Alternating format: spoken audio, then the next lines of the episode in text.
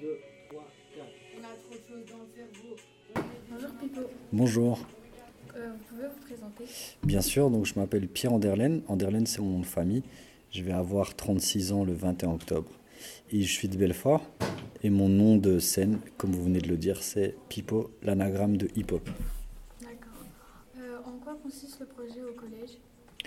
Euh, le projet, c'est un projet qui a été monté et avec la filature à Ronchamp et avec le collège.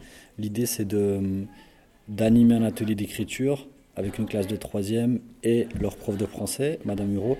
Mais pas que, l'idée, c'est d'aller jusqu'à l'enregistrement.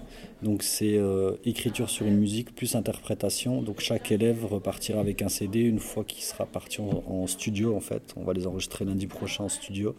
Ils auront chacun un CD. Euh, Comment avez-vous commencé votre carrière? Et du coup, c'est vraiment. euh, alors, ma carrière professionnelle, ça fait 8 ans maintenant que j'en vis, 9 ans bientôt. Et euh, c'est vraiment un stage de troisième, justement, qui a tout déclenché. Parce que j'ai fait un stage d'immersion d'entreprise et je suis allé dans un magasin de DJ à Belfort. Et mon maître de stage, au début, il m'a dit Ouais, mets-toi derrière la caisse enregistreuse. Mais il a vite compris que ça m'intéressait pas trop. Ce qui m'intéressait, c'était la musique, les vinyles, les disques. Donc il m'a mis dans la cabine de DJ pendant 5 jours et je me suis amusé quoi. Et j'ai adoré faire ça et donc moi j'ai vraiment commencé en tant que DJ avant même de rapper. Ensuite j'ai dû revendre mes platines donc il me restait plus grand chose à part stylo, feuille. Donc j'ai écrit quelques bêtises et mes potes m'ont dit que c'était bien et j'ai continué. Voilà. Est-ce que, est que vos chansons sont engagées?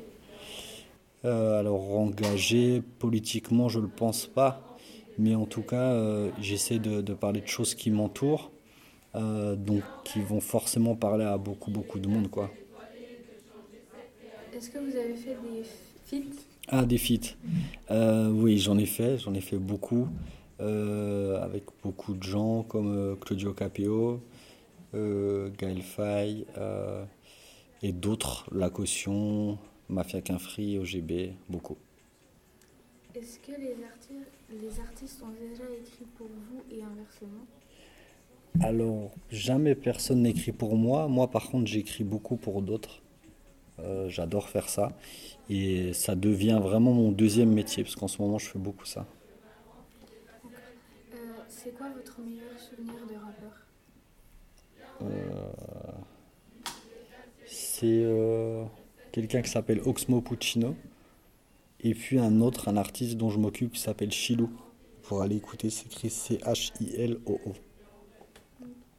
Euh, Quel est votre titre le plus vu?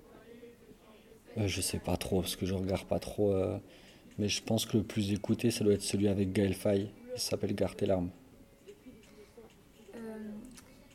Quel est votre artiste favori?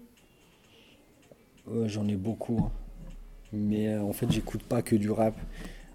Euh, en musique brésilienne, c'est un, un chanteur qui s'appelle Seu Jorge, S-E-U, J-O-R-G-E, pour aller écouter. Et sinon, en ce moment, j'aime beaucoup un artiste qui s'appelle L'Homme Pâle. Je sais pas si vous connaissez. Voilà, j'écoute beaucoup. D'accord, non, merci. Merci beaucoup, c'était cool. Merci.